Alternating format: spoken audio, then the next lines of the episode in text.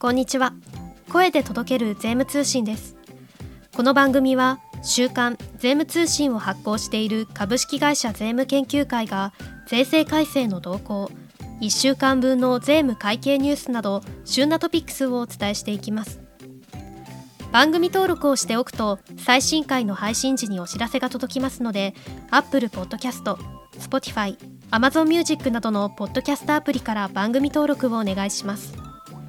それでは今週の税務トピックスを確認していきましょう。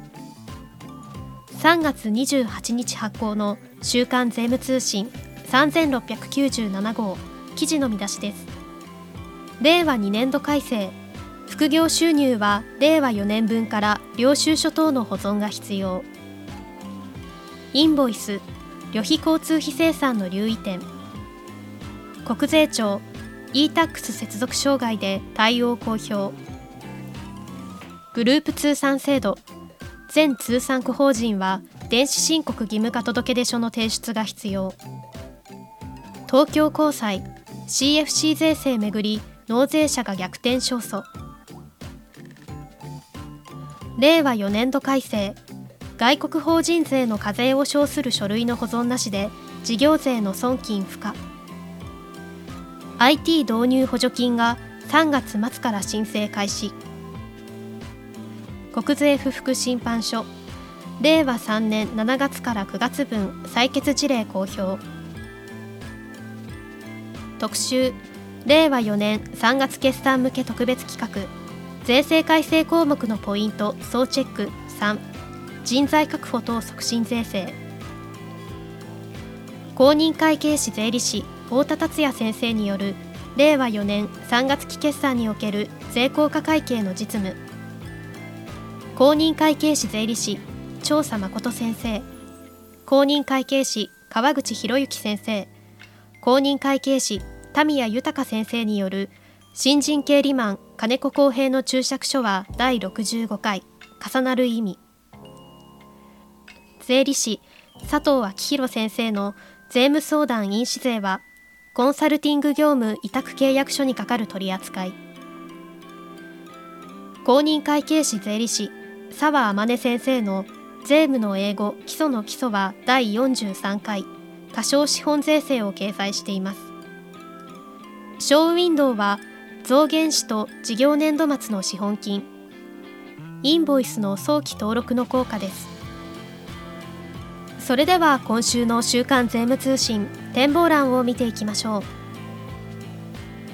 一定の副業兼業がある場合は令和4年分から領収書等の保存義務あり。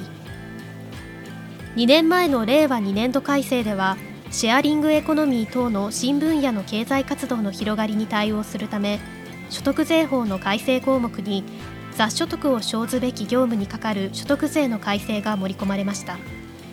これは副業や兼業を行う給与所得者の増加をにらみ適正な課税の確保を目的に見直されるものです。この改正は令和4年分の所得税から適用されます。前々年分の雑所得を生ずべき業務にかかる一定の収入金額がある場合には領収書等の保存義務が課せられます。インボイス制度建て替え払いや実費支給をした場合の旅費交通費生産の留意点。令和5年10月導入のインボイス制度下においても旅費交通費の生産は日常的な業務です。本誌連載記事図解でわかるインボイス制度の通り3万円未満の公共交通機関による旅客の運送等は帳簿のみの保存が認められる取引ですが現行の区分記載請求書方式との相違点もあります。今週号の税務通信の記事では従業員が建て替えた場合や会社が実費相当額の支給を行った場合の出張旅費等の特例の適用関係など留意すべき点をまとめました。グループ通産制度。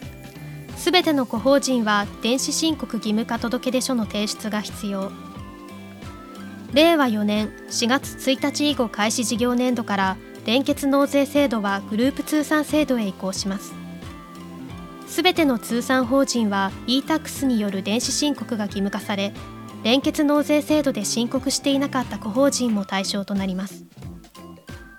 令和4年3月決算法人の届出書の提出期限が目前に迫っています。以上3月28日発行の週刊税務通信からお届けいたしました。記事の詳細は週刊税務通信本誌でぜひご覧ください。毎週月曜朝7時更新の月曜朝の積み重ね国税庁10分チェック。今週は申告書の自主点検と税務上の自主監査に関する情報についてです。こちらもぜひ聞いてみてください。最後までお聞きくださりありがとうございました。この番組は株式会社税務研究会が運営し Apple Podcast、Spotify、Amazon Music などで配信中です。番組では皆様のご要望やメッセージをお待ちしています。ハッシュタグ声で届ける税務通信。または概要欄のメールアドレスからお願いします。それではまた次回の配信でお待ちしております。